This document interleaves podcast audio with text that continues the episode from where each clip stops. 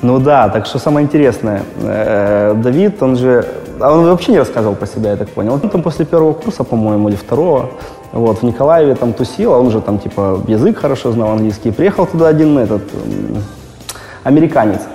Но приехал он туда для чего? Ну, Типа невесту найти. Ну, тут была была такая тема. Как-то он его там на улице нашел, э, а тот не понял. Ну, то есть, короче, в Николаеве мало англоязычных э, как бы товарищей ходят.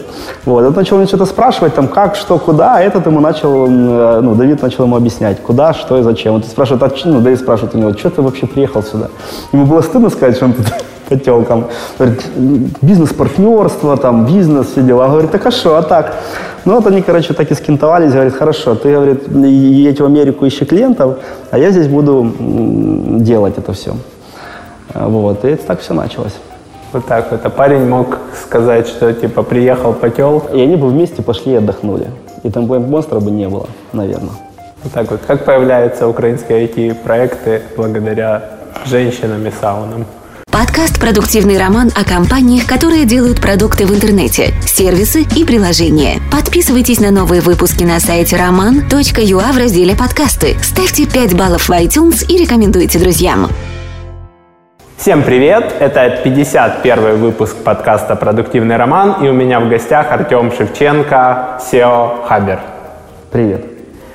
Спасибо, что доехал. Давай поговорим о вашем проекте и о том, как он растет, развивается. Расскажи вкратце тем людям, которые не сталкивались с вашим проектом, мало работают в украинском e-commerce, что делает Хабер сейчас. Ну, на самом деле, Хабер как компания э, внутри себя включает два продукта. Э, Первый продукт – это Хабер как э, э, B2B-платформа, да, э, ну, мы ее э, так нежно называем э, Хабер э, онлайн-дистрибьютор.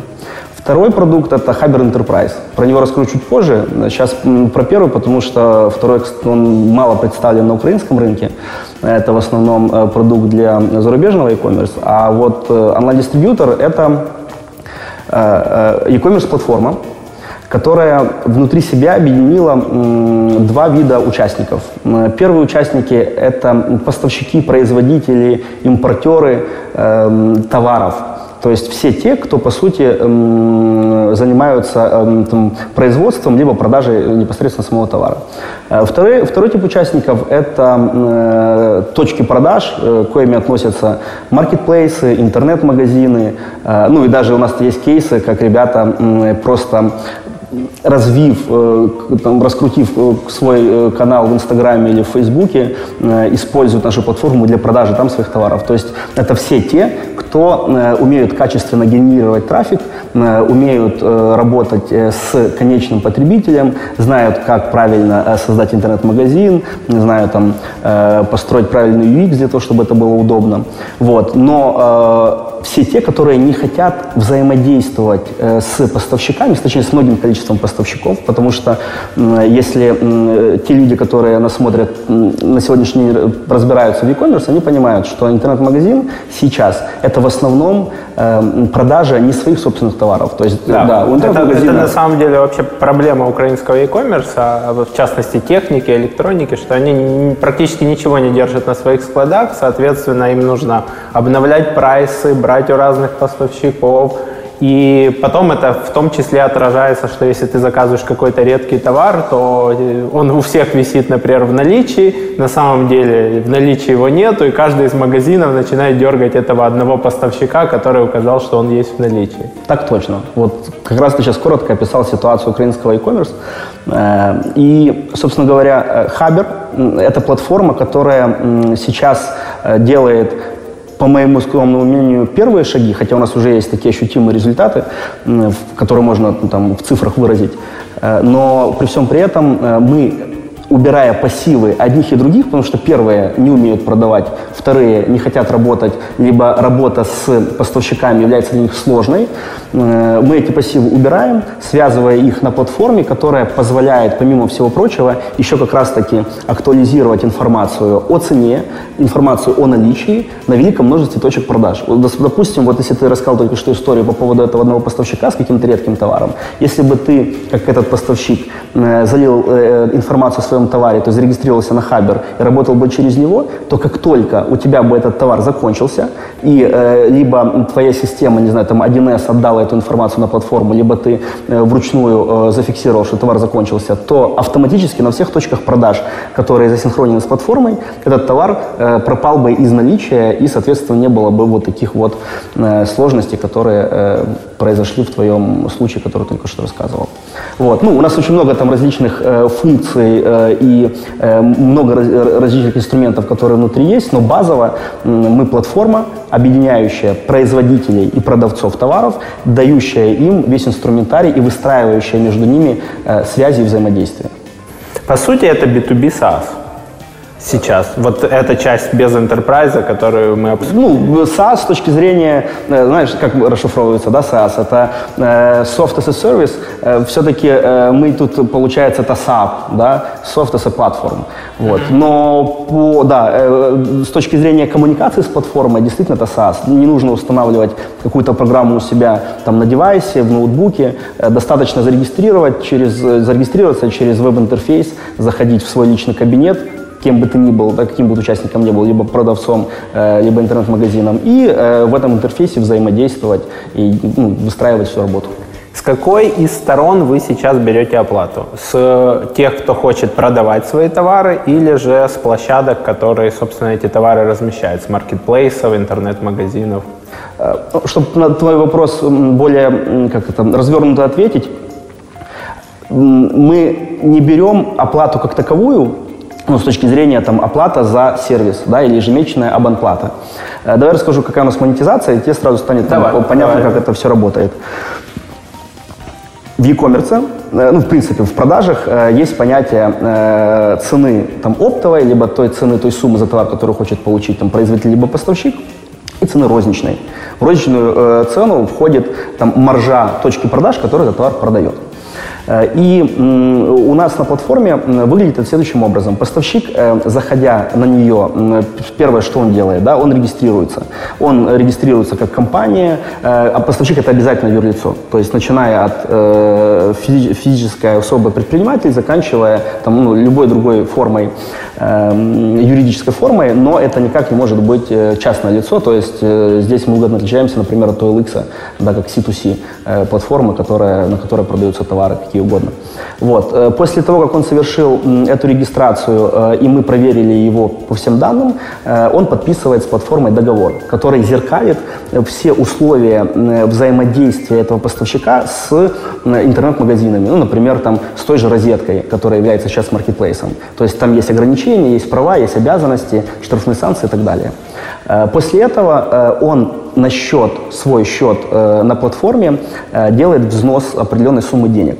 И это не является э, деньгами Хабера. Это некий депозит, который он страховой депозит. Нет, такой. он не страховой, не это страховой. реальные деньги. Ну, то есть это реальный депозит, то есть в биллинге появляются какие-то циферки. Например, он внес тысячу гривен.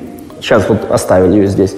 Дальше, когда он заливает э, уже непосредственно свои товары любым способом, либо это просто у него есть там XML, либо YML файл, и он уже заливает готовый контент, либо с помощью нашего конструктора внутри он может создать карточку товара, сюда там разместив э, фотографию, сюда description, title и все характеристики.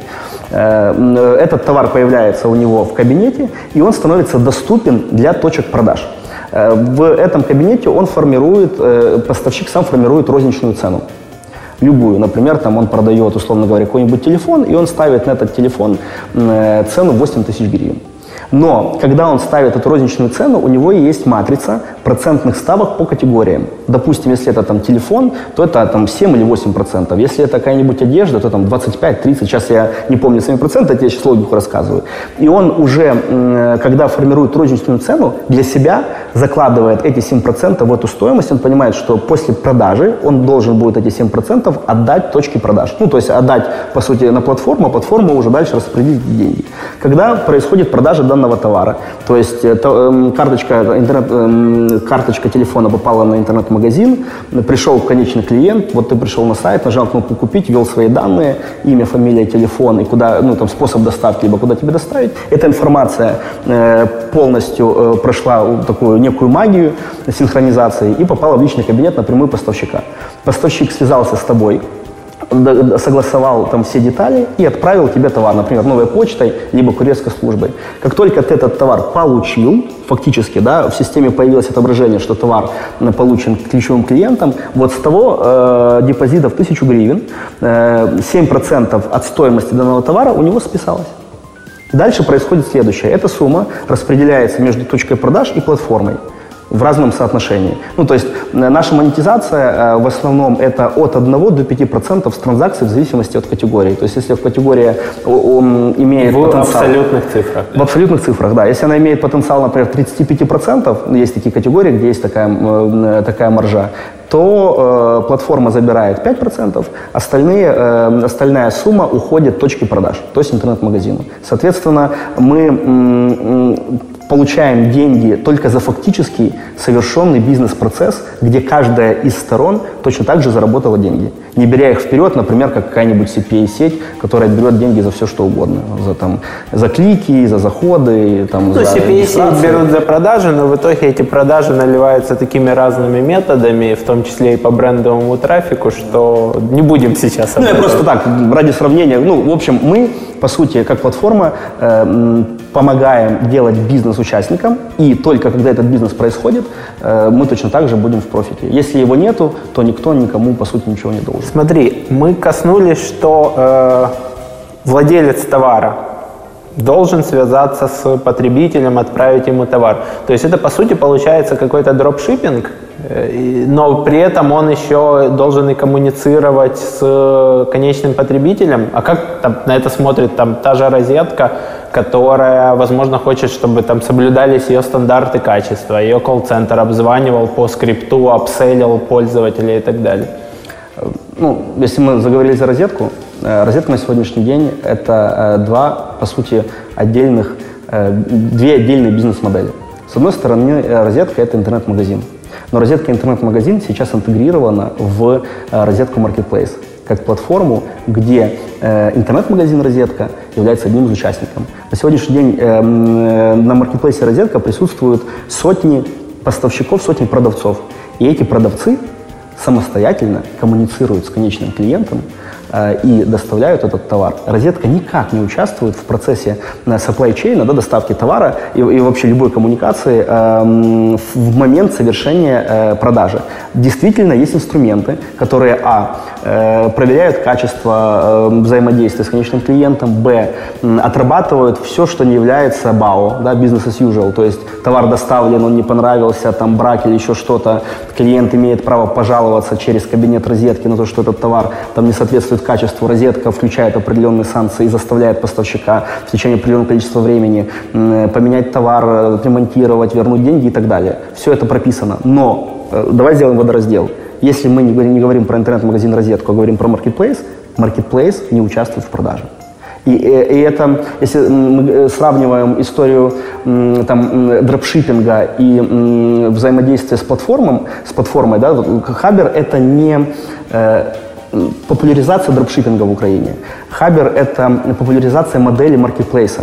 Э, дропшиппингом можно назвать взаимодействие с любым маркетплейсом вообще в мире. Давай возьмем Amazon. Там точно такое же взаимодействие. Есть возможность, э, есть бизнес-модель, где ты как поставщик отгружаешь на э, Amazon Fulfillment свой товар, и он там лежит на складе, потом распространяется. FBA, так называемый. Э, да. А есть модель, где ты никуда не отгружаешь товар ты его просто э, продаешь, коммуницируя с конечным поставщиком. Если ты автор книги, ты написал какую-то книгу, и ты ее разместил на Амазоне, ты же знаешь, что, как происходит продажа книг? То есть у тебя, ты не должен на Amazon завести тысячу экземпляров своих книг. Там в каждом регионе есть э, типография, которая э, цифровой печатью напечатает тебе книгу на протяжении часа. И как только происходит продажа, и ты ну, подтвердил эту продажу, деньги заплачены, типография в, там, в какой-то, каком-то штате ближе всего к э, клиенту включается, печатается эта книга и отправляется конечному клиенту. Да, Поэтому... у Амазона есть несколько моделей, когда ты загоняешь к ним на склады, платишь за это, когда она лежит у тебя на складе. Получается, что на, напрямую коммуницирует чаще всего через вашу платформу или всегда через вашу платформу тот, кто поставил этот товар, завез в страну или произвел его, с конечным потребителем. Да, есть кейсы, когда так не происходит. Например, э, с э, Алло мы работаем по модели, где Алло верифицирует заказ и потом уже э, отправляет поставщику готовый верифицированный заказ, но со всеми данными, И поставщик просто, э, подтверждая его, отправляет конечному клиенту. И просто занимается логистикой. Условно говоря, да. Вот. Но м, у нас, если мы говорим про вот, точки продаж на платформе, а у нас есть некая градация.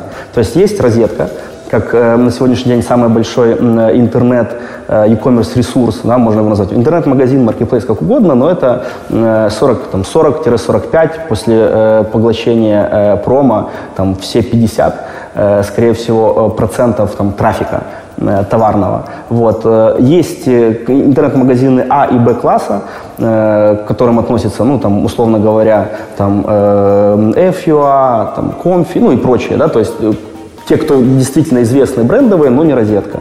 Вот. Э, э, есть C-класс, есть малыши. Малыши – это интернет-магазины, созданные на том же движке промо, либо это какие-нибудь региональные, нишевые интернет-магазины, ну, не знаю, там, охоты и рыбалки, условно говоря, там, с трафиком там, 70-100 тысяч э, посетителей в, в месяц. Случае. Да, ну, в лучшем случае, есть и меньше. Вот. Э, так вот, э, мы для себя э, поставили такую миссию и, и задачу. Вот этих вот малышей в Украине достаточно много. По нашим подсчетам, порядка 5-7 тысяч вот таких вот точек продаж. И какая ключевая боль их, как ты думаешь? Ой, слушай, ну у них очень много болей, начиная от маркетинга, да, потому что стоимость привлечения реально дорожает, и если ты маленький, у тебя нету хорошего SEO, хорошей базы, э, то тебе очень дорого привлечь потребителя, заканчивая подключением поставщиков. Большие могут себе позволить. Мы еще там, много лет назад Э, следили за тем, как какой-нибудь Сокол затягивал там данные от компьютера, сравнивал, у какого поставщика, как, как конкуренты поменяли цены, какую цену он может выставить в зависимости от своей входной цены, у какого поставщика он это все возьмет. У маленьких эти, эти инструменты чаще всего недоступны. Э, плюс э, все это не на их складах. Соответственно, они чаще всего не могут контролировать качество отгрузки, скорость отгрузки, реальное наличие. И там еще очень много проблем. У меня когда-то был свой интернет-магазин бытовой химии, и мы там столкнулись с тем, что поставщик просто ленится обновлять прайсы. Ну, то есть он говорит, ну ты представляешь, это мне надо, чтобы девочка каждое там утро занималась 10, 10 минут, чтобы сгенерировать эту Excel. -ку. Мы придумали им всю схему, у них была очень старая учетная система, которую написал программист и уехал в Канаду, ну, как обычно. Никто ее не поддерживает, они попробовали 1С, что-то им не подошло, и они забили на это все. И потом я пришел и говорю, слушайте, ну нам нужны остатки каждый день.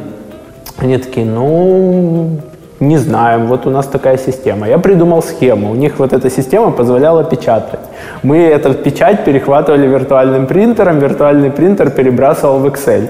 Расписали им всю схему, э, нашли софт, который это все делает. Они такие, блин, а это же вы увидите наши реальные остатки? Я такой, ну, в принципе, да, как бы увидим. А в чем проблема?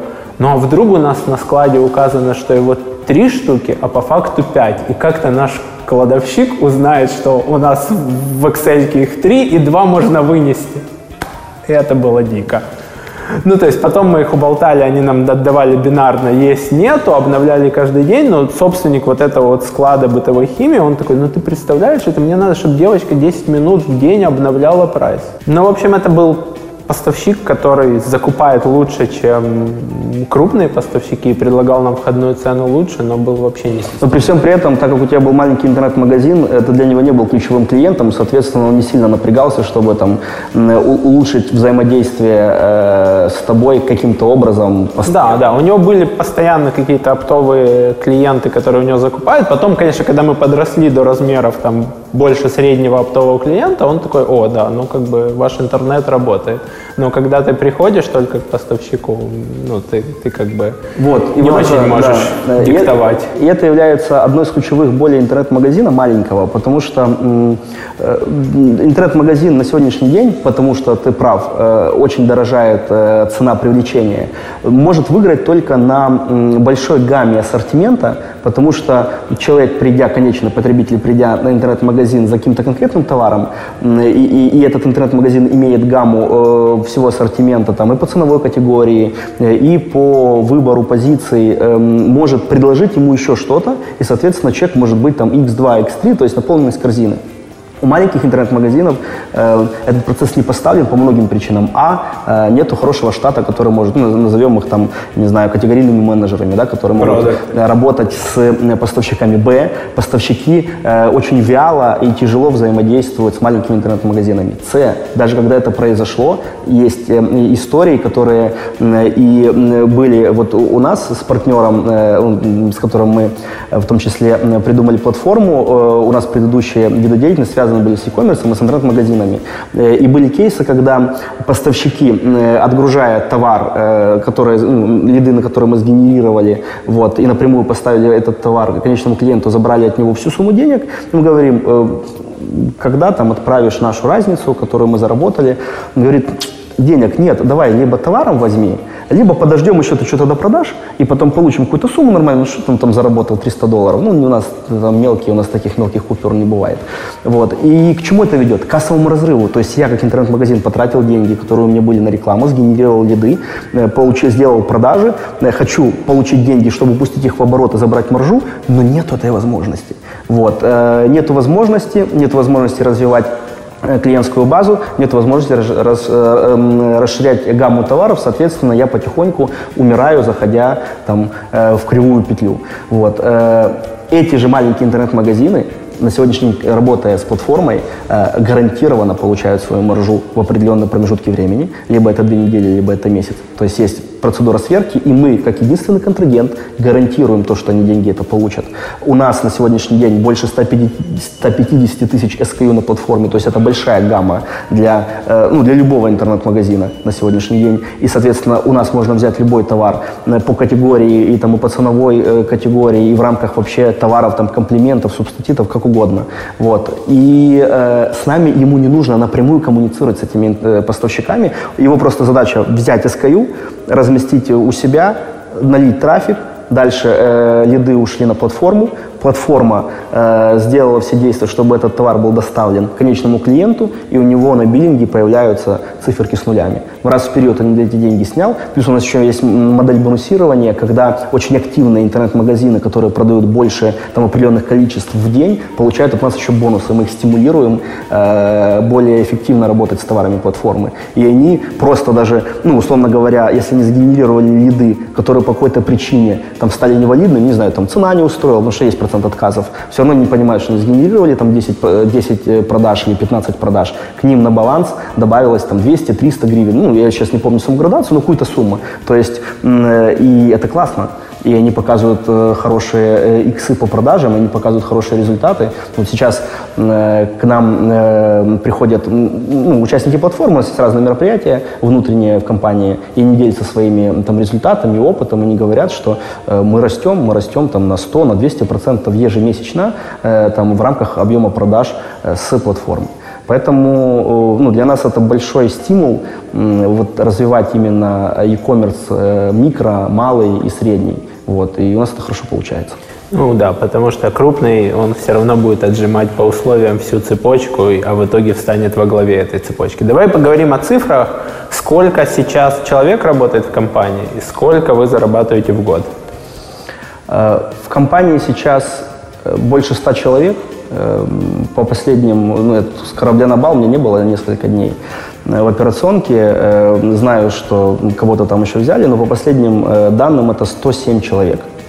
Вот. По поводу зарабатываем в год, Тяжело мне сказать эту цифру, потому что есть история там, с дебиторкой, есть история с продуктом Enterprise. Вот. Но мы как стартап, да, потому что Хабер вообще появился. Вообще первая там строчка кода была написана два с половиной года назад, а релиз Э, вообще продукта э, первого, который не похож, у нас был пивот, мы сделали изменение бизнес-модели, появился в конце, э, получается, уже позапрошлого года, а модель вот, работы с e-commerce, ей вот чуть больше года. И ну, самое важное для нас это то, что мы прибыльные. Мы не являемся убыточными, мы не э, там, инвестируемся деньгами учредителей, а мы зарабатываем плюс. Вот. В абсолютных величинах это э, ну, сотни тысяч долларов, но если там начинать смотреть, что куда и как расходится... Сотни то... тысяч долларов – это оборот или прибыль в год? Э, это прибыль в год. Прибыль в год. Но при этом, поправь меня, если я не прав, бюджетообразующим в первую очередь является сейчас Enterprise. Безусловно, это продукт MoneyMaker. То есть э, вот Он эта датирует э, платформу. история с платформой – это все-таки желание там, построить продуктовый бизнес, а Enterprise – это скорее такое смешано-сервисное, да? Не, не, продуктовое? проду- э, Enterprise это тоже продукт. Да, Тоже это, это продукт? продуктовый бизнес, но э, у этих двух продуктов две разные цели. Э, Enterprise, э, Moneymaker, он генерирует cash flow в компанию. Эм, Хабер как э, B2B платформа, да, как онлайн-дистрибьютор, это капитализация мы нацелены на капитализацию, и э, рост у нас сейчас, при, том, при всем при том, что э, платформа не генерирует там, каких-то колоссальных э, сумм денег, но из месяца в месяц, не останавливаясь, у нас прирост идет фактически по всем э, показателям 37-45%. Да, я читал э, в интервью, вы постоянно указываете прирост, но ты знаешь, меня смутила э, такая штука, что у вас вот э, до июля 2018 в интервью там 5-6 с половиной тысяч компаний, а вот в свежем интервью в сентябре указано 800. Это, это был пивот или вы по-другому начали считать? Да, э, расскажу. Эта история заключается в следующем. Изначально Хабер э, задумывался как бизнес-сеть. И мы вышли на рынок э, с оффером «Мы бизнес-сеть». Э, мы м, как, по сути, точно так же платформа, даем возможность коммуницировать. Там ключевое слово было коммуницировать. Там всем участникам э, бизнеса. Э, ты производишь товар, ты можешь быть участником платформы и найти там оптовых розничных продавцов.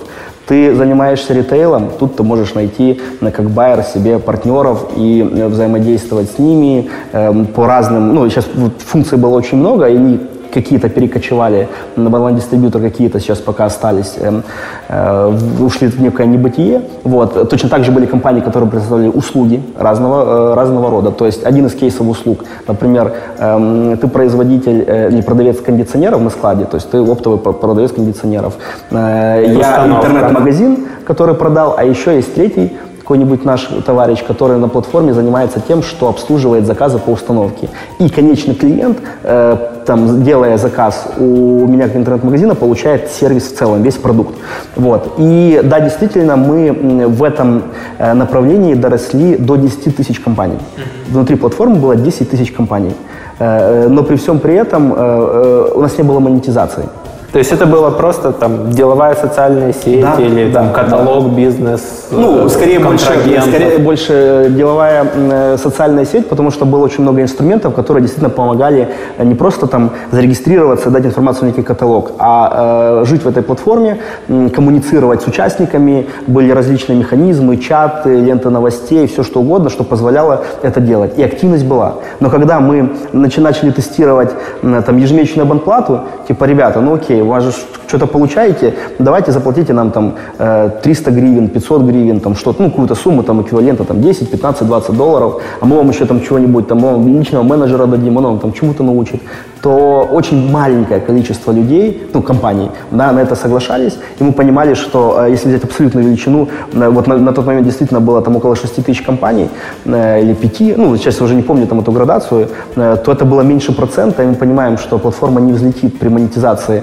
участников меньше 1%. Еще и с платежами датируя- 10-15 долларов. да, датируя, датируя всех остальных и, и так далее. Вот. А когда мы м, перестроили формат платформы с конкретными транзакциями, где ценность стала не коммуникация, а транзакции, тогда все поменялось. И действительно из вот того множества компаний, которые э, остались в бизнес-сети, м, зашли в формат именно e-commerce и вот такого прямого взаимодействия, как, как сейчас, там ну, какое-то количество компаний, какой-то какой процент компаний, которые у нас были в бизнес-сети. Поэтому, да, и те цифры, которые ты слышал тогда, и нынешние, они являются реальные, просто это были разные показатели. Сейчас у нас э, порядка м, 400 450 э, поставщиков, которые э, активно работают на платформе. То есть, ну, у кого одна плюс продажа, скажем так.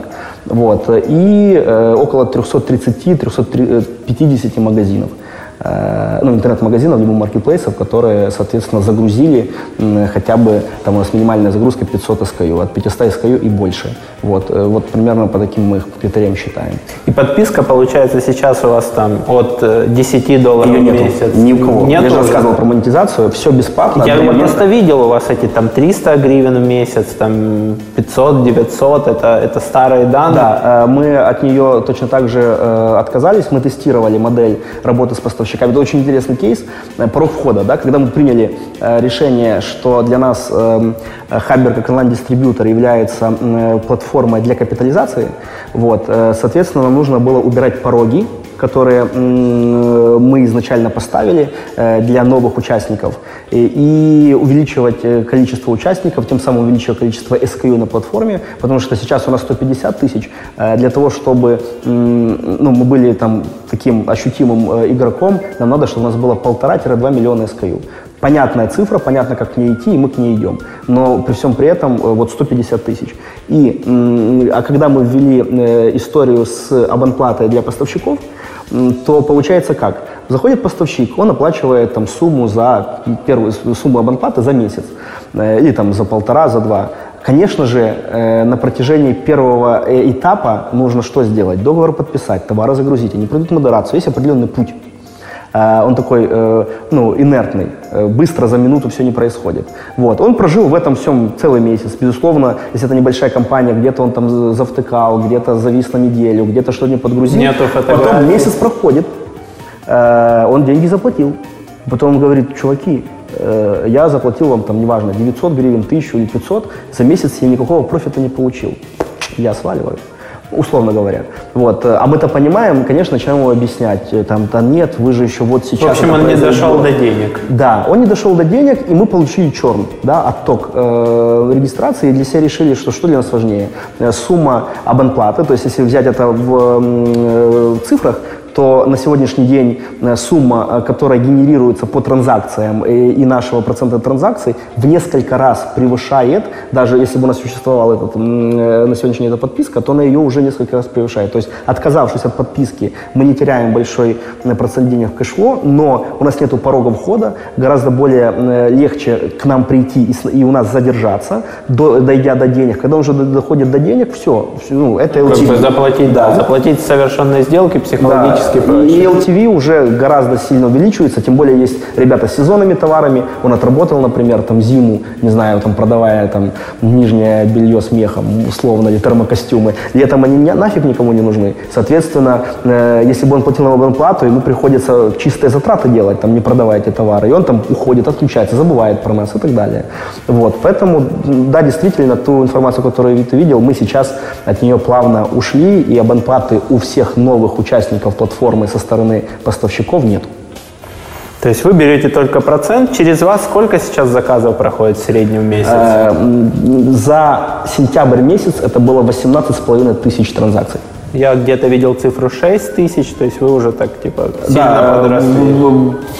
Эти цифры, ну, 6 тысяч, э, иногда ну, в разных э, каналах коммуникации там используется 6 тысяч э, в неделю, но это уже вот у меня была последняя конференция, и там мне сделали слайды по, э, по недельному обороту. Там вот была история про 6 тысяч в неделю. Это вот уже начиная там конец сентября и начало октября. А м, в рамках месяца, э, ну да, у нас было, ну давай так, первая транзакция произошла м, в по-моему, в, в конце августа или в начале сентября прошлого года. То есть у нас была одна транзакция там, год назад, на сегодняшний день это 18 тысяч.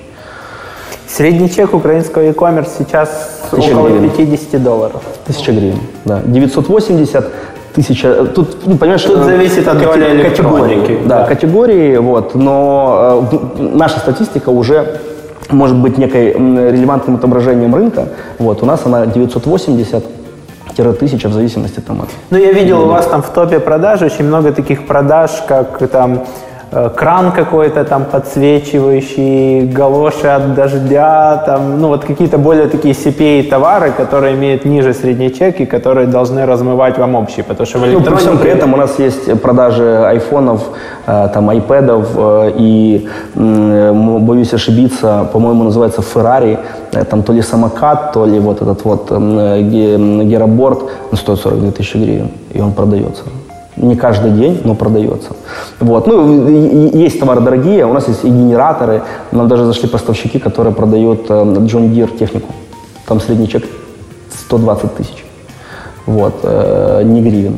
И даже и там есть одна продажа. Ну, и она сразу бац, Прикольно. и как-то что-то там происходит. Как-то меняется средний чек. Да, но мы, мы, мы, мы аномальные явления, ну, очевидно, отнимаем.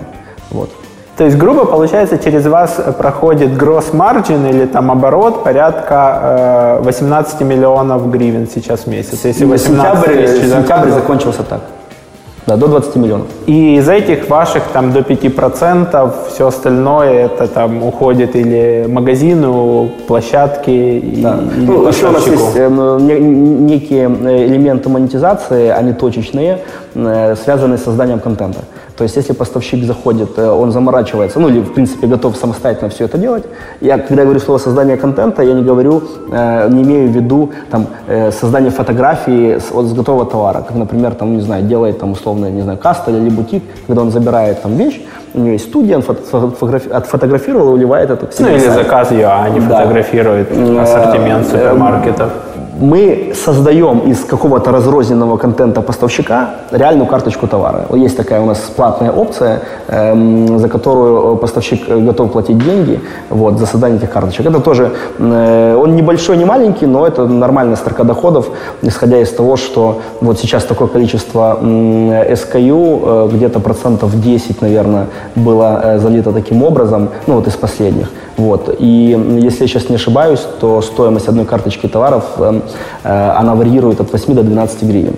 То есть, ну, примерно еще такая история присутствует. Но она, да, действительно там незначимая, но, по крайней мере, она генерирует определенный доход. Давай поговорим о команде. Какая сейчас структура команды работает? Ты назвал 107 человек. Сколько из них занимается enterprise, сколько занимается хабером как именно платформой, и какое там распределение, сколько людей в каких отделах, департаментах?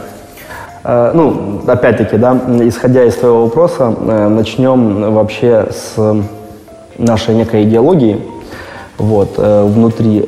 Когда мы строили компанию, мы для себя приняли решение, ну, не сразу, не сразу, сразу, эм, по сути, это была только одна команда, команда разработки. Вот, то есть была бизнес-команда э, и команда разработки, э, которая, по сути, пилила продукт. То есть мы там для себя придумали одну гипотезу и проверяли, проверяли ее фактически год. То есть на протяжении этого времени мы создавали этот продукт, не понимая еще, что такое MVP, и что как можно быстрее проверить ту или иную гипотезу. И вот мы сделали релиз, построили, э, построили сам продукт там каким-то образом, и команда, э, ну, компания была там ничем не отличающаяся от многих. Вот, э, были ватерфольные процессы, был там отдел, который потом чуть появился, это, не знаю, бухгалтерии, отдел там маркетинга, вот, отдел разработки. Но когда к нам в проект прильнул Андрей Павленко, а Андрей Павленко – это Э, ну, по, по моему скромному мнению и по мнению рынка, один из лучших э, э скрам-мастеров, э, тренеров по скраму и по agile в Украине. Э, он очень долгое время жил в Штатах, э, учился, ну, как бы так, как перенимал э, весь этот опыт у, дай бог памяти, есть такой один из основателей скрама по фамилии Маккена. Вот. Ну, у них там есть вот э, несколько человек всего. Сазерленд, который красную книгу написал. Угу, вот, да, Маккена и еще, эта книга. Да, еще пару, э, пару товарищей. Вот. И мы начали перестраивать все э, именно в, в такой, становиться agile компанией, и, соответственно, все процессы внутри э, шли по, по этой идеологии, по этим принципам, по этим каркасам. На сегодняшний день у нас нет отделов. Э, у нас есть э, команда, в целом одна большая, вот, э, которая неким образом распределена на более, э, на более мелкие структурные команды. Вот. И э, у нас нету там, не знаю, директоров департаментов, нету вот таких вот ролей вертикальных, полностью горизонтальная структура, которая позволяет Какие основные у вас команды получается? Вот. Есть команда условно разработки, это Enterprise ты имеешь в виду, или э, они Нет, все вместе? это общая разработка. Эм, ну, там есть э, некое распределение, вот, но это, э, это где-то 55-60 человек. Это разработчики. Разные, у них разные роли. Да, там есть э, продукт-оунеры, там есть скрам-мастера, э, там есть архитекторы, есть разработчики PHP, фронт, э, тестировщики, ну, в общем, все, скажем так, все технические роли и роли э, Agile взаимодействуют, и вместе это э, отдельная команда, э, которая живет по спринтам, у которых есть бэклог, где внесены все юзер-стори, их приоритетность определенного рода. Вот, и каждые две недели эти команды создают ценность рынку либо конкретно взятому клиенту в enterprise, либо э, продукту э, онлайн-дистрибьютора. Каждую неделю происходит релиз, появляются новые функции, появляются э, ну, что-то новое, либо улучшение там, безопасности, либо исправление каких-то багов, которые появляются там.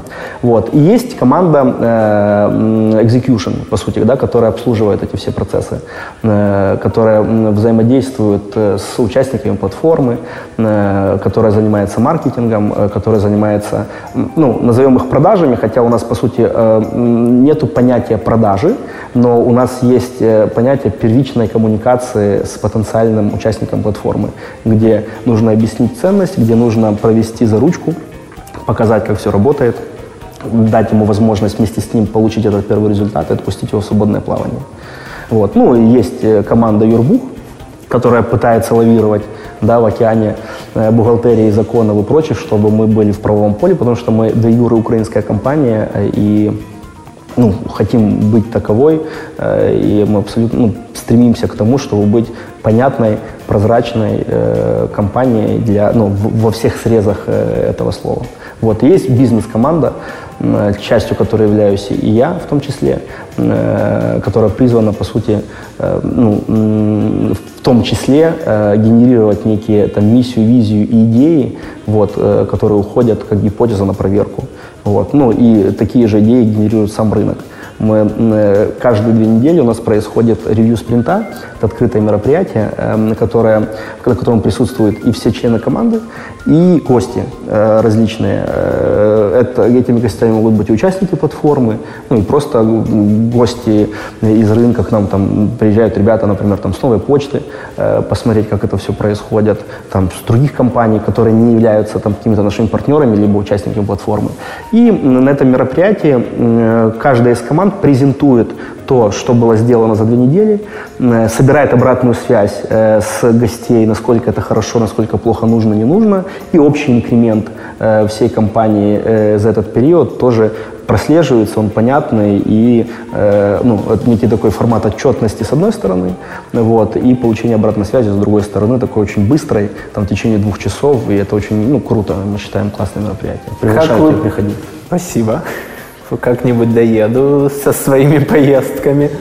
Как вы в своей голове или внутри команд делите, когда у вас есть enterprise, где вы большом, большим клиентам оказываете услуги по построению, я так понимаю, маркетплейсов, ну, давай я расскажу, в принципе, про Enterprise. Потом, да, да, давай будет, коснемся Enterprise и того, как у вас в голове дальше это да, делится. Okay.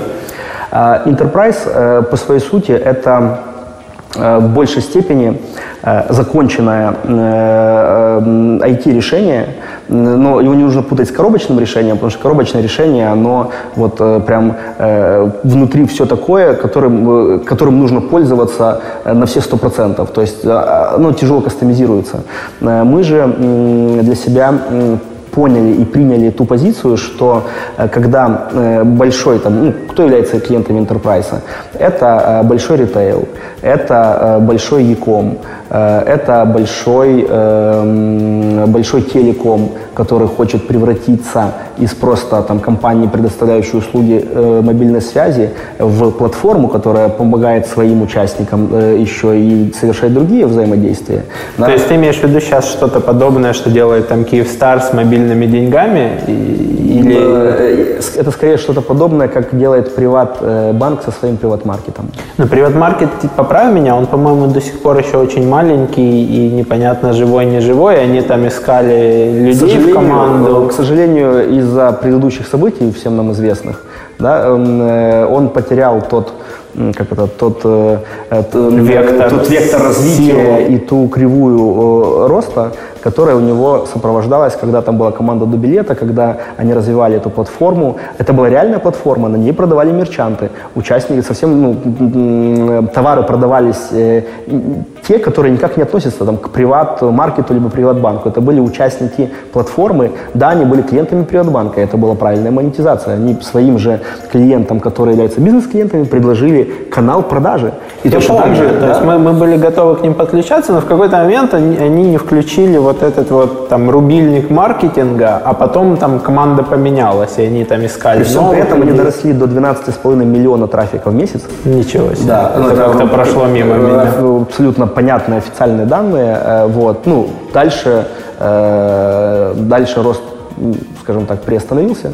Вот. Но при всем при этом приват-маркет является частью э, Хабера и э, ну, одним, одной из точек продаж и ну, какие-то активности и какие-то транзакции э, на этой платформе, э, по крайней мере, мы видим у себя. Вот. И вот я про вот, про вот такой формат. Потому что то, что делает Киевстар с мобильными деньгами, это немножко про другое. Вот. Э, то, что делает Киевстар, точнее не Киевстар, а компания Vion, частью которой является Киевстар, вот это вот про это. Да, вот это вот их э, социальная сеть, мессенджер. на которой э, мессенджер, э, э, по моему, опять-таки, э, скромному мнению, понимая некие инсайты, э, мы там увидим скоро маркетплейс, вот, товарный. Ну, то есть это станет условный WeChat. Да, вот WeChat это конкретная платформа, ну просто она сама по себе появилась, да, не, не выросла из какой-то там другой компании. Я говорю, куда двигается там, э, например, финансовые структуры, куда двигается телеком компании, вот. И вот примерно такой, это, это примерно портрет enterprise клиента. У enterprise клиента есть два варианта э, развития событий. Первое – пилить самому.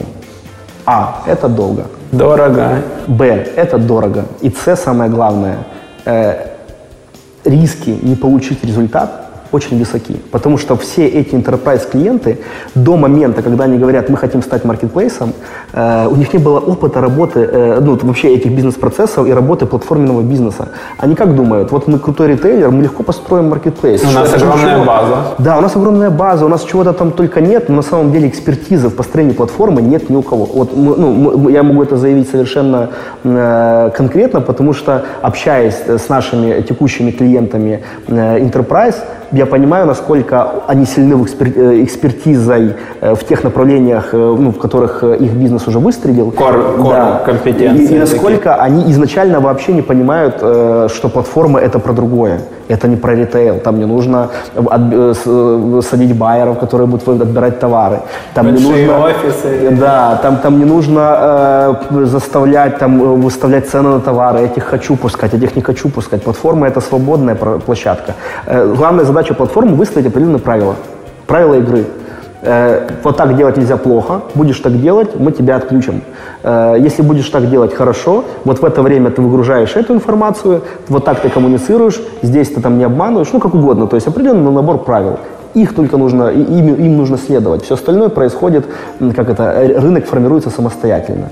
Так вот, э, Haber Enterprise – это, по сути, э, весь вот этот вот solution, backend, весь backend, который, э, интегрируясь в бизнес-процессы компании, к нему прикручивается еще морда, ну, сайт сам, да, там, витрина, как угодно ее назвать можно, то есть фронт, там, э, какой угодно, хочешь Magenta, хочешь самописный, хочешь Bittrex, вот, он там коннектится, э, и э, в одночасье этот интернет-магазин э, превращается в marketplace э, со своим анбордингом мерчантов, со своим э, marketplace management system, э, marketplace, э, точнее, order э, management system, ну, и с разными-разными модулями, которые позволяют э, полностью все делать автоматически. Да? Вот тебе, пожалуйста, модуль, который работает с заказами, вот тебе модуль, который э, считает э, биллинг и деньги, вот тебе логистика, вот здесь вот живет э, весь контент, загрузка от мерчанта, вот его валидация, и вот так он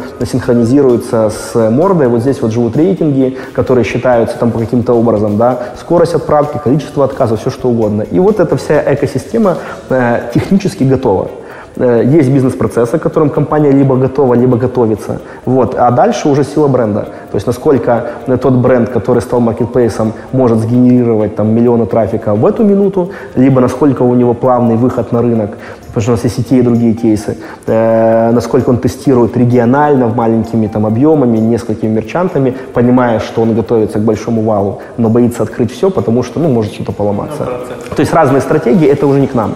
Вот. И, соответственно, почему я считаю, что Enterprise это именно продукт? Потому что мы действительно продаем лицензию, готовую лицензию, которая в основном на 75-85% уже соответствует тем бизнес-процессам, которые э, э, эта компания для себя построила. Дальше идет э, кусочек, который называется кастомизация. Вот здесь включаются работы. Здесь можно это сравнить с чистым аутсорсом, но с одной поправкой к этому аутсорсу еще ложится наша экспертиза как уже действующая платформа, и мы знаем некие законы, мы участвуем в воркшопах, мы подсказываем, как это происходит. И вот когда происходит эта кастомизация, вот там выходит MVP 1 готовая уже платформа, которая может работать, и начинается тестирование. И тут есть два варианта. Либо после того, как MVP не запущен, э, этот клиент говорит, все, спасибо, мы сами дальше понимаем, что делать, побежали там где-то прикрутим, переиспользуем одно решение, поставим другое, но все это живет на платформе Хабер, как на скелете определенном. Вот мы там сейчас пока вручную, а потом прикрутим какого-нибудь э, логистического оператора и так далее. Нет, там, там каким-то образом э, понимают, что не умеют это делать, формируют свою команду и идут свое плавание. Э, либо вариант 2, когда они говорят, все, ребята, мы хотим, вот наш план, MVP 2, 3, 5, 7, 8, вот эту часть работы мы хотим отдать вам, и вы это будете, ну, там, будете делать по какому-то формату взаимодействия. Здесь мы там что-то сами будем делать, а здесь мы купим там какое-нибудь там решение, которое точно так же нужно интегрировать, вы должны это интегрировать, нам нужен саппорт, э, ну и вообще вот так мы будем с вами жить. Это LTV, некого другого толка. Как вы при этом им продаете? То есть э, ты лично им продаешь, у вас есть э, бизнес-консультанты, которые им продают? Да, есть BDM, который задача, ну, вообще есть у нас такая э, структура интерпрайса, э, ну, не то чтобы сложная, но многовекторная. На других рынках у нас есть партнеры. Например, в Германии у нас есть партнер, который занимается ну, вот, первичными коммуникациями с теми компаниями, которые хотят э, или потенциально хотят да, э, подобный продукт. Или они, например, латентный спрос внутри себя держат, то есть они даже не понимают, что есть там такое решение, а пытаются что-то делать самостоятельно. Вот. Э, и вот эти вот партнеры активно работают с этими компаниями, доводя их уже до момента там, некой э, скажем так, очень важной фактически финальной встречи, куда приезжают ЛПРы со стороны этой компании, где уже участвуем мы. Э, и тут больше не про презентацию, мы больше обсуждаем различные там кейсы, э, что, как, почем, когда будет, что получим. Ну, то есть вот такие там, какую-то сложную структуру, отрабатываем их риски. Вот. И после этого они, как большая компания, уходят на какой-то там промежуток времени подумать. Случаи разные. Вот. Э, и э, либо возвращаются с решением «да, окей, побежали», ну, либо нет. Э, если это мы говорим про наших членов команды, вот, то задача BDM – это, опять-таки, активная коммуникация с по его мнению, с теми людьми в компании, которые могут при, там, принять первичное решение, начать взаимодействовать по этому направлению. Зачастую есть такая роль, как там, э, менеджер по развитию компании, ну, там, по развитию, э, либо, сейчас не помню, как они там прям технически называются, но все, что зависит в развитии. То есть те люди, которые отвечают за развитие э, там, компании, корпорации, за привлечение новых направлений, вот они являются нашими э, теми людьми, с которыми мы хотим в самом начале поговорить и презентовать им наше решение. Когда они понимают, зачем им это нужно, зачем это нужно компании, там обычно это делится на две части. Выгода своя в первую очередь. Но сейчас не про финансы, не про откаты, нет, не про это. А скорее вот, Кейс. если я запущу этот процесс, там, этот проект и получится, то я вот с этой роли вот тут стану. И это мой трамплин. И когда мы продаем эту идею, тогда э, эти ребята загораются, они становятся нашими адвокатами внутри компании и начинают запускать маховик. Вот. Э, и, ну, безусловно, на, на ключевые встречи да, э, езжу я с партнерами, и мы как бы либо ее закрываем, ну, либо нет. Как вы строите ценообразование? Каждая компания получает свой ценник или у вас есть какие-то базовые цены за лицензии или есть какая-то минимальная цена, ниже которой вы просто не возьметесь за проект? Лицензия плюс-минус опять-таки, вот этот плюс-минус стандартное, э, не спрашиваю меня, сколько она стоит в абсолютных цифрах, это, э, опять-таки, это сотни тысяч долларов. Точнее, даже, ну, в зависимости от, от, от региона, либо это евро, либо это доллары, э, но это примерно такой порядок цифр. Это лицензия. Вот, она, по сути, ну, является базой, она всегда одинаковая. Но все зависит от того, э, как сложно ее нужно будет имплементировать в текущие процессы компании, вот, насколько эта компания э, э огромная, и там, например, есть очень сложная история с безопасностью. Обычно, например, большие компании, они, как это, мульти, э, вот эти вот кантри, да, такие транснациональные, у них там, например, вся безопасность находится там в главном офисе в какой-нибудь там одной стране, а проект начнется вот здесь, в этой стране, и вот эти вот взаимодействия, синхронизация, как пройти там безопасность, как на этом сервере развернуть, а как здесь это будет происходить. Это ну, большой достаточно кусок работы, и э, вот это тоже зависит, э, э, то есть от этого тоже формируется там стоимость и прочие вещи. Вот, ну вот примерно, примерно такой расклад с Enterprise. Но мы сейчас поняли, что это нифига не масштабируемая история. Сколько бы дорого это ни стоило, это все равно за собой тянет э, постоянно наше участие. Э, Очень умных людей. Э, доработки, э, построение команд, которые нужно собрать, потом как-то разобрать их, перенаправить. LTV может быть какой угодно. А там клиент ушел на полгода на паузу. Да, да. И поэтому мы э, вот буквально недавно приняли решение, э, что мы из Enterprise будем делать SaaS. Это будет SaaS-решение э, по типу, ну, вот ты еще не спросил, кто конкуренты есть на рынке, вот, э, enterprise э, таких создания, да, маркетплейсов под ключ. Их не так уж много, ну, вообще про весь рынок. Есть компания Miracle, которая базируется во Франции, вот, которая так вот прям заявляет, что мы это делаем, и они в свое время перешли на, на модель SaaS, вот, и мы увидели эти результаты. Есть еще ряд компаний как раз с негативным кейсом, когда не, перейдя на, на, на модель SaaS, они просто перестали генерировать новых клиентов, и э, операционка все съела, на этом все закончилось. А модель SaaS, она классная чем?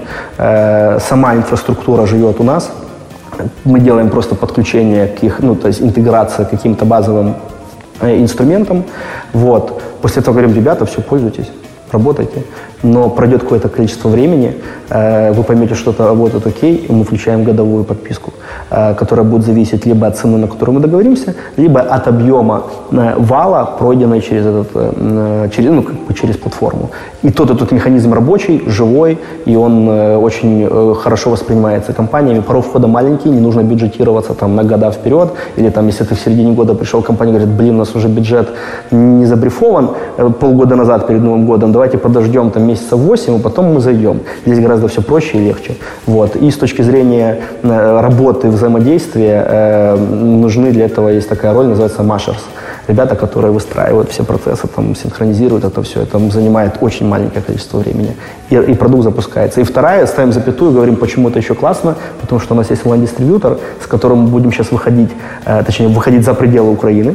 Вот. И, соответственно, на том рынке, где мы будем продавать SaaS э, Enterprise, мы еще ему вдобавок э, дадим готовое количество уже SKU товаров э, наших проверенных поставщиков, и будет идти перелив mm-hmm. с одного продукта в другой, что, ну, по нашему мнению, будет классно. Но как при этом вы проставляете приоритеты? То есть, если я правильно понимаю, там порядка 18 миллионов гривен – это оборот, да, там получается это до э, миллиона гривен, если брать 5%, это сколько сейчас приносит э, вот история там, с Хабером как не Enterprise, угу. вот, но при этом Enterprise есть на сотни тысяч долларов, да? Как, как, как вы принимаете решение, когда приходит Enterprise клиент просит одну фичу, ваши там остальные потребители, не Enterprise, просят другую фичу. Количество ресурсов, там, продуктов и разработки ограничено. Для этого как раз-таки, э, когда приходит Enterprise клиент, э, и мы понимаем, то есть это же не за один день все происходит, мы понимаем дорожную карту интеграции, э, лицензии и того, как они видят MVP 1.0, мы включаем онбординг.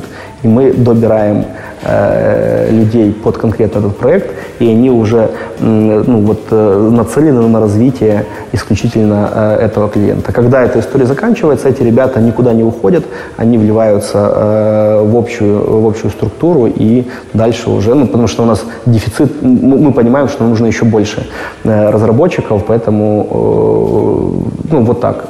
мы не принимаем здесь сложных решений. Если конкретному клиенту нужна фича, которая не нужна, ну, у нас нет такой практики, знаешь, сделал для него, он за, за это деньги заплатил, потом забрали и имплементировали себе. Ну, то есть это всегда отличается, потому что бизнес-процессы э, в компаниях э, могут быть настолько извилистыми и сложными, что не, не подойдут ни для кого другого, кроме них. Соответственно, мы понимаем, что это ну, конкретная работа, которая будет сделана, за которую будут оплачены деньги, э, и профита там, в дальнейшем от этого куска работы ничего никакого не будет. Вот, поэтому это анбординг. Вот ответ на этот твой вопрос. И это, получается, выделенная команда, там, 5-7 человек, которые занимаются конкретным интерпрайзом внутри разработки команды. Э, могут быть, э, так как у нас есть э, понятие с командами ядра, то есть есть девопсы, uh-huh. да, как некая роль, это такой ну, чтобы было понятно, да, кто такой DevOps. Это такой вот системный администратор, который еще умеет программировать, и это достаточно такая сложная роль. Это как в маркетинге гроус-хакер. Ну, Маркетолог, который умеет программировать. Э, ну, Человек, который разворачивает сервера, строит инфраструктуру, может что-то написать сам, какие-то Который отвечает за релизы, который отвечает за сборки. Э, в общем, за очень, тесты. Очень, ну, за тесты отвечают э, QA-специалисты, но. DevOps — это та роль, которая, по сути, вот она такая на, на передке, что, что называется. Он все это финалит, все происходящее, благодаря ему в том числе там происходят релизы, чтобы это все работало, нагрузки и так далее.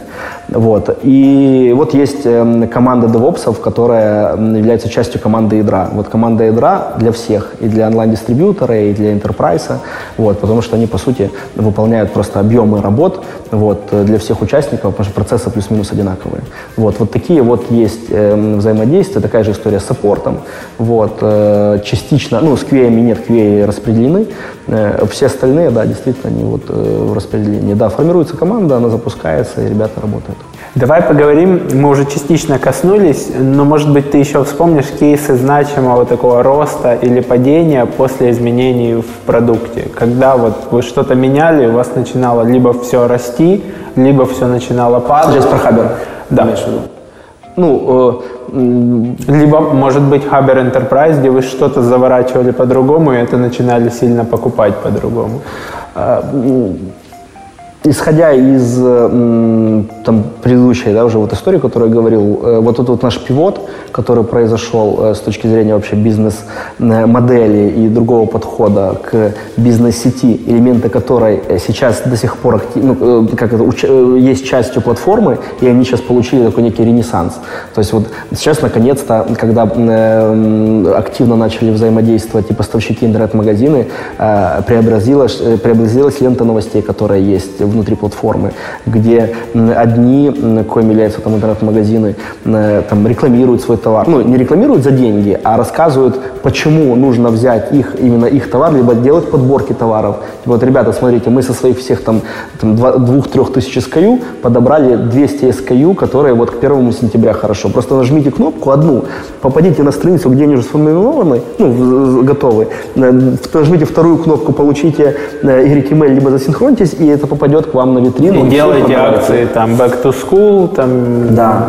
Плюс Black у нас Friday есть вот все далее. маркетинговые, ну не все маркетинговые, а достаточно, э, на мой взгляд, э, востребованные маркетинговые инструменты. У нас еще там есть в бэклоге, да, и в следующих релизах дополнительные, например, там формирование новой старой цены, э, два по цене, точнее три по цене двух, вот, либо там товары, которые там подарки бесплатные какие-то. То есть такой акционный менеджмент, да? Да, то, что что, то, что очень активно юзается эм, достаточно большими интернет-магазинами, и то, что не умеют, к сожалению, делать, даже на уровне кода, э, маленькие интернет-магазины. Потому что они за, зачастую берут, там, не знаю, э, простую какую-нибудь CMS-ку, э, в которой они не знают точно так же, им кто-то это сделал и уехал в Канаду. И дальше, блин, как это пересчитать? Промокоды никто не знает, да. как сгенерировать, промокод не умеет работать в категорию или на часть товаров, да, это все. А у нас оно уже готовое уходит, прямо когда забирается HTML, там уже все это есть. Просто когда оно имплементируется, оно уже показывается вот именно в том формате, как должно, ну, как, как задумывалось, э, когда ты это все настраивал внутри своего кабинета. Э, вот. И, ну, возвращаясь к ленте новостей, там же происходят различного э, характера срачи когда интернет-магазин пишет, вот блин, вот этот, этот поставщик сволочи, э, там уже пять моих заказов профокапили, не, не, не, не отправили, там еще что-нибудь сделали, вот, и другие начинают, да-да-да, мы тоже с ними там работали, это там для, звоночек для платформы, э, э, там каким-то образом воздействовать и на этого поставщика, звоночек для поставщика, потому что что произошло с Хабером? Э, ну, когда появился Хабер вот в этом вот рынке, что произошло с взаимодействием э, интернет-магазина и поставщика? Вот смотри, ты большой поставщик, как, э, и ты взаимодействуешь там, не знаю, с 10, 40, со 100 интернет-магазинами, маленькими, средними. Э, если ты э, там каким-то образом зафакапил какой-нибудь заказ у маленького интернет-магазина, что он может сделать? Головой стенку разбить только, и то в лучшем случае. Никто об этом нет никакого не форума, где они да, общались. все, и он тихо там себе плачет в, в тряпочку и, и не знает, как взаимодействовать, ну, воздействовать на этого на поставщика. Поставщику важно что? Качественно отрабатывать э, заказы с больших интернет-магазинов, с розетки, там, с АЛО э, и так далее. Что произошло, когда этот поставщик пришел на Хабер? Э, он точно так же взаимодействует с, там, сотнями точек продаж, но ему приходится на сегодняшний день одинаково, качественно обслуживать заказы и розетки, и малыша, там, условного, не знаю, какого-нибудь интернет-магазина из Житомира. Почему ему важно это делать? Потому что, а, если он сделает это плохо, об этом узнает вся, э, ну, там, да, комьюнити.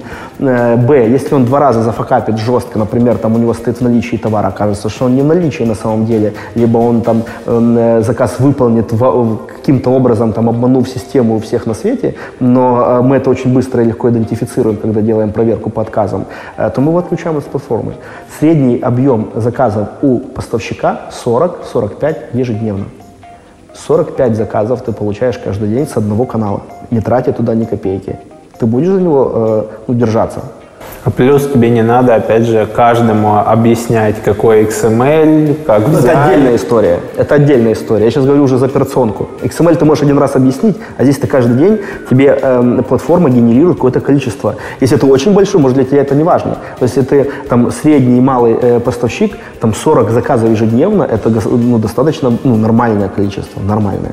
И в один момент его просто потерять не хочется, поэтому они очень, ну, очень э, качественно отрабатывают эти заказы. И это мы считаем некой революцией внутри взаимодействия этого неструктурированного рынка, каким является e-commerce в Украине.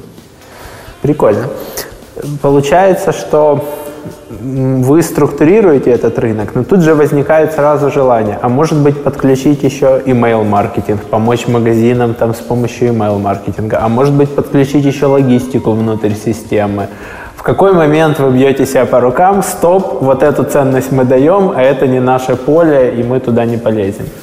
Возвращаясь к нашей идеологии и э, вот это вот, ну, э, я бы так даже сказал, э, agile э, как идеология – это некий процесс такого бережливого производства и постоянной доставки самой актуальной ценности рынку.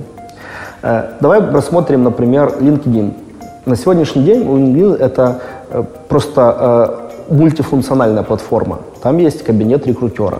Да, я э, тестил. Кабинет, там, я не знаю, бизнесмена, там, работника, который ищет работу. Ты можешь там выстраивать связи между коллегами, создать форум, обсуждать тему, я не знаю, Можешь продавать, можешь SMM строить, да. все что угодно. Вспомни, как начинался LinkedIn. У них была одна простая функция – бизнес-сеть. То есть ты там как... То есть эта сеть была этих, э, ну как это, профессионалов, да, вот у них был такой акцент. Ты там просто заводил свой аккаунт, вводил, э, где ты работал, где ты сейчас работаешь, какие у тебя там экспертиза. И вот э, ценность базовая LinkedIn это было построение взаимодействия на уровне там, как это, бизнес-комьюнити. Там нету кошечек, там нету цветочков, там анекдотов и так далее. К сожалению, в ленте есть, но ну, их ценность. Но вот это была люди там, да, там, основополагающая в отличие от Фейсбука, ты можешь понять, где они работают, работали, какие у них отзывы, в чем они разбираются, в какой компании они работают, какого размера и так далее. Вот это была их э, как бы основная ценность платформы, которую они строили. Создав эту ценность на некое большое количество участников, они начали уже вливать другие функции, которые, а, позволила им монетизироваться, б, дала больше там, функциональности и возможностей этим участникам. Но э, история с рекрутментом появилась, ну, сколько там, лет не знаю, 10, наверное, ну, плюс-минус, сейчас не тяжело сказать. Вот эта вот э, функция с рекрутментом появилась там относительно недавно. То есть лет 5 они тестировали вообще свою базовую основную функцию, а потом начали уже насечивать другое. Э, отвечая на твой вопрос, эм, бьем ли мы себя по рукам или нет, э, любой стартап, ну, платформенный в том числе, может развиваться двумя путями.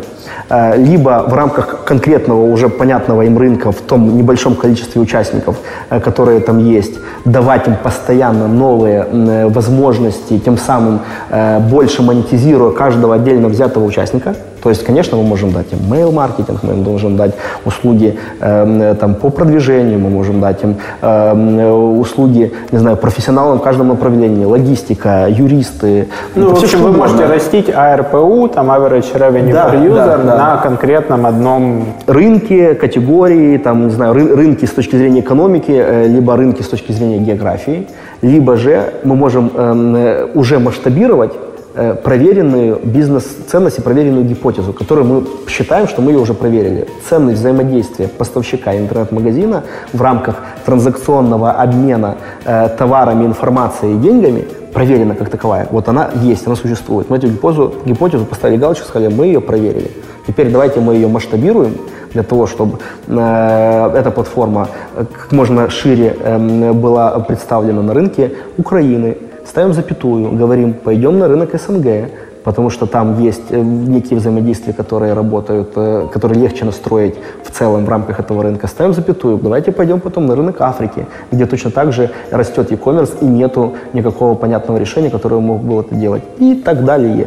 В рамках того, когда мы понимаем, что у нас уже есть большой массив там, э, данных, информации, транзакций участников, мы можем им насачивать другие услуги. Потому что у нас был эксперимент, мы в начале года, ну, не в начале, это в апреле э, летали в Стамбул на очень большую кросс-бордер конференцию, там презентовал украинский рынок, презентовал э, наше решение. Там было, участники этого форума были производители турецкие, которые готовы работать по модели кросс-бордера, то есть единичные товары отправлять по всему миру через ПТТ, это аналог Укрпочты в Турции. И мы придумали охренительный солюшен. Э, где э, задействованы все логисты, где задействована наша платформа, где задействованы точки продаж, где задействованы э, производители из Турции. Вот это все так красиво на картинке бегало. Вот тут вот пришел лид, вот сюда он зашел. Здесь у нас колл-центр на всех языках, который все это обработал, отдал турецкому поставщику. Он все красиво запаковал, сложил, положил у себя на пороге. Там пришел курьер из ПТТ, отправил это все в Украину. Укрпочта все очистила, ну не очистила, а, а как это, растаможила положила, там есть история с tax-free, 150 евро, в Украину можно без налогов завозить. Взяла в Европе, это, кстати, меньше, в Европе 22. 22. Это ужасно. Это другая история тоже. Почему да, это Алиэкспресс только да, выживает. Почему по- тяжело очень э, нашим местным ребятам напрямую по cross-border у работать, им приходится открывать э, точки эти, как они, э, логистические центры, завозить товар там дальше уже потом продавать. Так вот, вот это все решение было красиво сделано. Э, товар приезжает, здесь растаможен, внутри рынка он же расходится с любым оператором Укрпочта, Новая почта, Meest Express, кто угодно. Вот. Э, большое достаточно количество людей, ну, компаний в Турции откликнулось, мы провели колоссальную работу. Они нам дали кучу своего контента, мы его переводили, выстраивали, создали кабинеты, залили товар, договорились с точками продаж, чтобы у кого даже не было такой возможности повесить плашечку, доставка через 17 дней, через 15 дней. То есть просто ну, вот такой прям такой хороший проект. Э, и что ты думаешь? Все это обосрал один э, локальный поставщик в Стамбуле, который просто умер. Ну, просто умер как бизнес. Просто сказал, все, я теперь не могу, нету объемов, не приходит, не уходит, там где-то меня э, кто-то накрыл. И, а все взаимодействия там до Юры были с ним э, задействованы. И он вместо того, чтобы э, заполнять, там, отправлять товар в течение трех-четырех дней, отправлял его там 12-17. Негатив пошел, мы эту историю тормознули тот момент, пошли искать э, у, других партнеров. Э, и, ну, короче, вот знаешь, вот это вот все, поломалась э, там история на коню. То есть сейчас есть, сейчас есть это взаимодействие, но настолько маленькое, что просто, ну, его даже, я его в погрешность отношу. То есть тот объем транзакций, который происходит, он просто в погрешности. Но мы опыт взяли, ну, вот этот вот опыт. А этот опыт о чем говорит? Вы э, не проверив, э, там, ну, или там, не убедившись, что вас, ваша базовая модель уже готова к масштабированию и не сделав это масштабирование, пошли в какие-то другие бизнес-модели, которым вы, вы не являетесь э, э, полным э, как это, э, участником всей цепочки. Хаммер, ну, да, это, и у вас одна точка отказа, один да. системный и, игрок, и, и все. Точно такая же история может произойти сейчас с логистом. Вот мы его там интегрируем, что-то там такого сделаем. Факап его будет отражаться на ценности платформы и на э, ключевом пользовательском опыте тех участников, которые сейчас есть. Мы ими очень дорожим и пытаемся его ну, вот, как это максимально э, качественно давать этот опыт. Да, есть факапы, безусловно. Да, я видел да. на Фейсбуке, в Гугле жалуются, говорят, идея классная, но вот, вот где-то там зафакапились. Есть, безусловно, эти кейсы есть, мы с ними работаем. Для нас это не проблема, для нас это точка роста, потому что мы понимаем, что этот товарищ идентифицировал какую-то штуку, которую мы сразу вот не увидели. Он нам ее подсветил, мы ее взяли за основу, услышали реакцию рынка и сделали вот хорошо.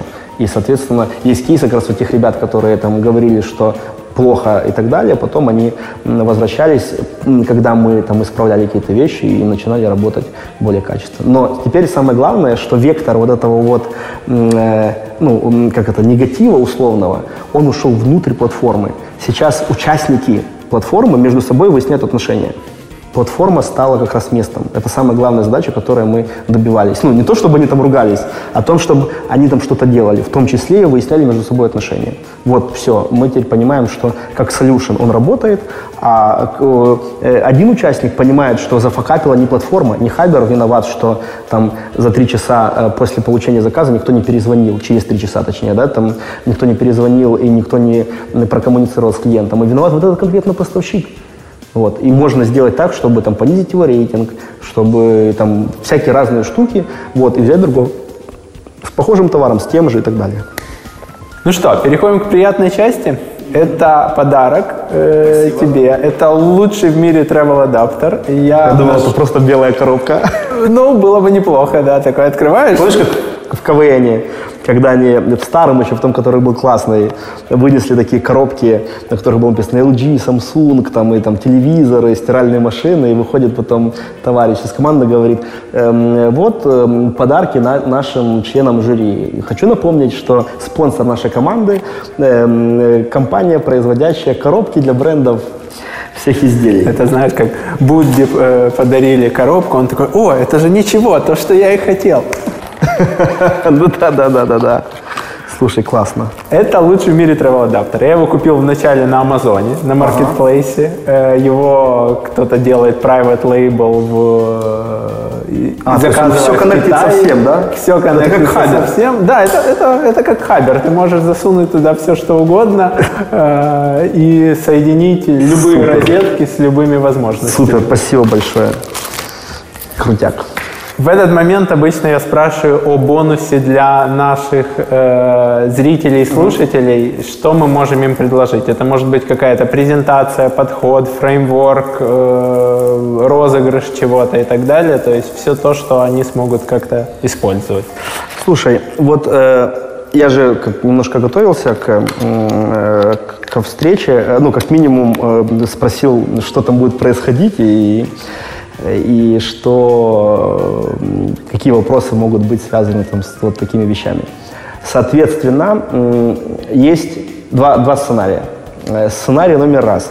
Если э, ну, вот человек, да, который будет, которому будет подарен этот приз, да, о котором сейчас будем говорить, ну, не приз, а да, подарок, является участником e-commerce и может себя отнести к ну, либо поставщику, продавцу товара, да, либо к точке продаж интернет-магазину, то за ну, вот того, кого там мы выберем, и он зарегистрируется на платформе, он получит э, на свой баланс э, либо поставщика, либо интернет-магазина тысячу гривен. Mm-hmm. Вот, которую, с одной стороны, он может э, истратить на вот эти вот э, покрытие комиссии, соответственно, какой-то объем товара продать абсолютно, по сути, вообще бесплатно и все деньги за его продажу получить себе, да, а если это будет интернет-магазин, то это будет ему приятный бонус к э, выплате э, денег за продажу товаров наших поставщиков. Если же этот человек не будет относиться к... Хотя даже чего если же, давай сделаем два подарка. Один вот такой, а другой, э, а другой э, лучший подарок что? Книга. Вот. Э, есть замечательная книга, называется «Революция платформ». Э, мы ее э, у себя в компании там, э, мило называем Библией, потому что на самом деле она действительно включает в себя всю ту, весь тот набор информации, кейсов, примеров и объяснений, которая на сегодняшний день поможет любому человеку, который хочет разобраться в платформах, да, э, хочет разобраться, почему э, Uber э, там, работает фактически во всем мире и стоит десятки миллиардов долларов, да, почему там, Apple Store или Google Play это платформа и как она работает, да, почему Airbnb взлетела там, за очень короткий промежуток времени настолько высоко, что по своей капитализации стоимости обогнала самые крутые отельные бренды в мире да, вот сети отельные. Э, и там это очень классно, просто и доступно рассказывается, и ну, это прям такая, я считаю, дополнительная ценность, и как-то эта книга никак не популяризируется, и такая она, в общем, не, не вот это, не, знаешь, да. не магия утра. Да, да, да. Но мы, по-моему, ее в одном из выпусков даже разыгрывали. Серьезно? Общем, Революция платформы. Если я не ошибаюсь, там Uber на обложке, да? Нет, нет, нет, это другая. Мы про Uber, значит, разыгрывали. Да, да. Это другая. Поэтому э, вот э, и можно и книгу, и э, бонусные Тысячу гривен. Да, на счет. Ребята, для того, чтобы участвовать в розыгрыше, пишите в комментариях ваш опыт, на ютубе обязательно в комментариях, ваш опыт с e-commerce. Самые смешные, грустные, э, ужасные истории, как вы чего-то пытались купить в интернет-магазине, и чем это закончилось, да, то есть, или вот вообще, у меня 100 заказов, всегда все привозили вовремя, тоже пишите в комментариях.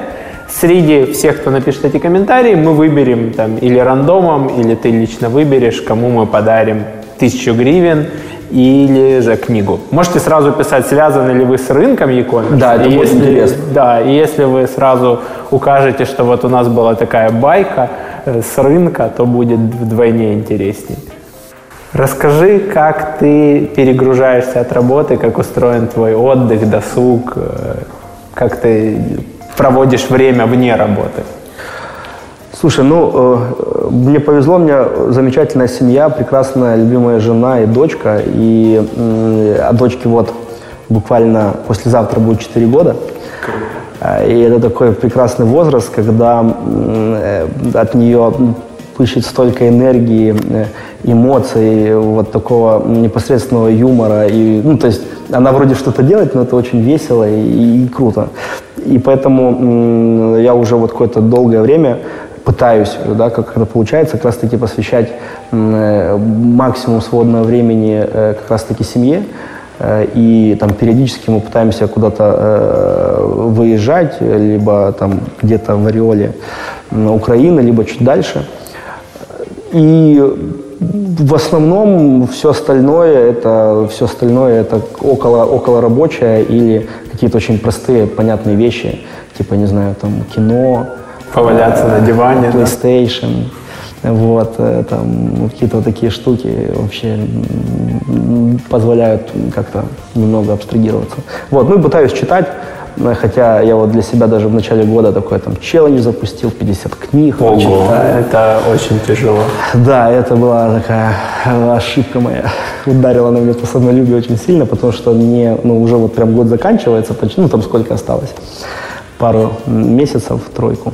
И э, вообще далек я от того темпа, который должен быть. Вот, но, по крайней мере, как-то она иногда меня как-то вот перегружает. Ну, в принципе, у нас очень фаново все внутри происходит. Ну, я прежде про компанию. Мы сейчас очень много э, ездим э, за границей. Э, вот, вот эти вот поездки, такие командировки, они такие наполовину туристические. То есть всегда выпадает какое-то время, где можно походить, там, по, повтыкать куда-нибудь. То есть вот как-то оно, такое совмещение происходит. Где ну, тебе нравится, если говорить вне Киева? Куда а, хочется Слушай, ну вот если говорить про Украину, э, то такое место силы, это прям вот Львов, мне очень, очень э, всегда э, вот прям воодушевляет.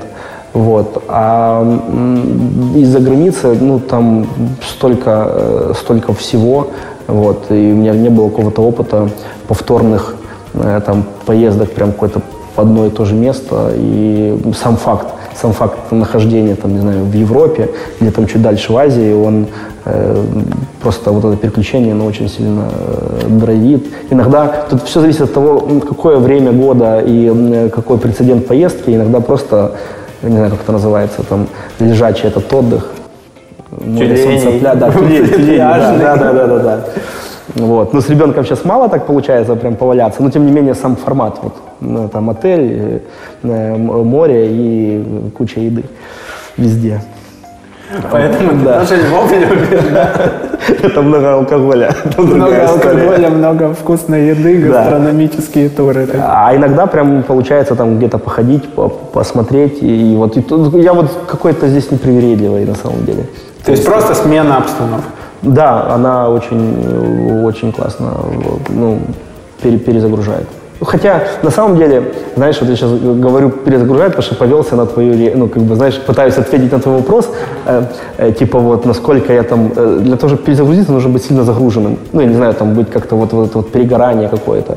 Э, последние, вот, не знаю, два с половиной года, оно как-то, то есть есть какие-то эмоциональные вещи, там, взлеты, падения, да, сложности, там, их решения, но слово перегорел, э, оно как-то вот ни, нигде оно у меня не всплывало какой-то голове. Поэтому эти поездки это не про перезагрузку, это просто ну, потому что вот время пришло. Такая смена декораций, да? Да, вот. Но при всем при этом, знаешь, эм, э, как это, э, у стартапера всегда ну, мозг, ну, не всегда, а, наверное, должно так быть, потому что вот я так себя чувствую, он настроен какую-то одну сторону, такая вот, вот там, не знаю, э, магия фокуса, если хочешь. Э, когда ты ну, постоянно думаешь об одном и том же в разных, э, в разных местах, в разных интерпретациях, там, не знаю, находясь и на рабочем месте, и вне, вне его, оно э, просто помогает развивать сам продукт. И вот это вот еще тоже, знаешь, такое детище, когда ты считаешь, что, что ты делаешь своим детищем, то откуда-то всегда находятся ресурсы, время и желание, и, и кайфово. Я не могу дольше, например, недели не быть там, в процессе. Мне становится как-то не по себе, я начинаю переживать внутри, блин, как там, что там, все. Но это не про отсутствие, не про проблему с делегированием. Это просто вот, вот хочется. Ну да, да. Ты, ну, ты в основном ты этим живешь. То есть даже там находясь где-нибудь в Индонезии, я все равно там заказываю на местном маркетплейсе. Мне интересно вот с точки зрения бизнеса, как у них устроена логистика, какие у них письма, от, э, наберут меня, не наберут, приедут, не приедут. Спойлер, не приедут, а потом напишут через полгода письмо. Я заказывал где-то там на Бали переходники. В, в Италии по этому поводу короткий кейс по поводу доставки этого, ну, вот этих вот товаров. Ну, вообще, оказывается, ну, мы думаем, что e-commerce это вообще пипец как везде круто, а у нас как бы не очень. На самом деле, украинский e-commerce, во-первых, он растет э, быстрее всех на сегодняшний, по темпам роста быстрее всех в Европе. Во-вторых, с точки зрения инструментов, э, это очень круто. Да, у нас есть, а, ну, есть пару ахиллесовых таких этих пят, да, и э, стоперов, которые сильно мешают. Это большой, э, большой процент э, cash on delivery, вот. Доверие. Это, доверие, которое, э, отсутствие доверия, которое не позволяет тебе оплатить карточкой покупку в неизвестном тебе интернет-магазине, потому что нету, опять-таки, инструментариев регулятора, который бы мог тебя обезопасить в Штатах. Ты можешь купить вообще все, что угодно. А потом через, там, э, через 60 дней или 30 дней вообще вернуть, что бы там ни было, просто вернуть. Вот, все. Мне тогда в таком формате я могу делать все, что хочу. Я ни за что не боюсь, где я куплю. Известный этот магазин, неизвестный. И у какого уже... СПДшника он да, закупил. Да, да, да. Все, меня это не волнует. У нас здесь вот эти вот есть вот эти стоперы, которые, ну, надеюсь я, что когда на e-commerce э, в рамках всего ритейла перевалит э, больше, чем сейчас он 3% всего от всей, всего ритейла в Украине, и это уже 10 миллиардов долларов. Вот, когда он станет 7, 8, 9, вот, тогда, наверное, он будет более значимый в рамках рынка, и на него по-другому чуть посмотрят. Вот, э, к чему я это все вел? Италия. Э, значит, заказ, интернет-магазин, все. Э, Причем у меня там было три дня, вот, и я ну, по доброте душевной понимаю, что все, жду завтра, должны там что-то делать.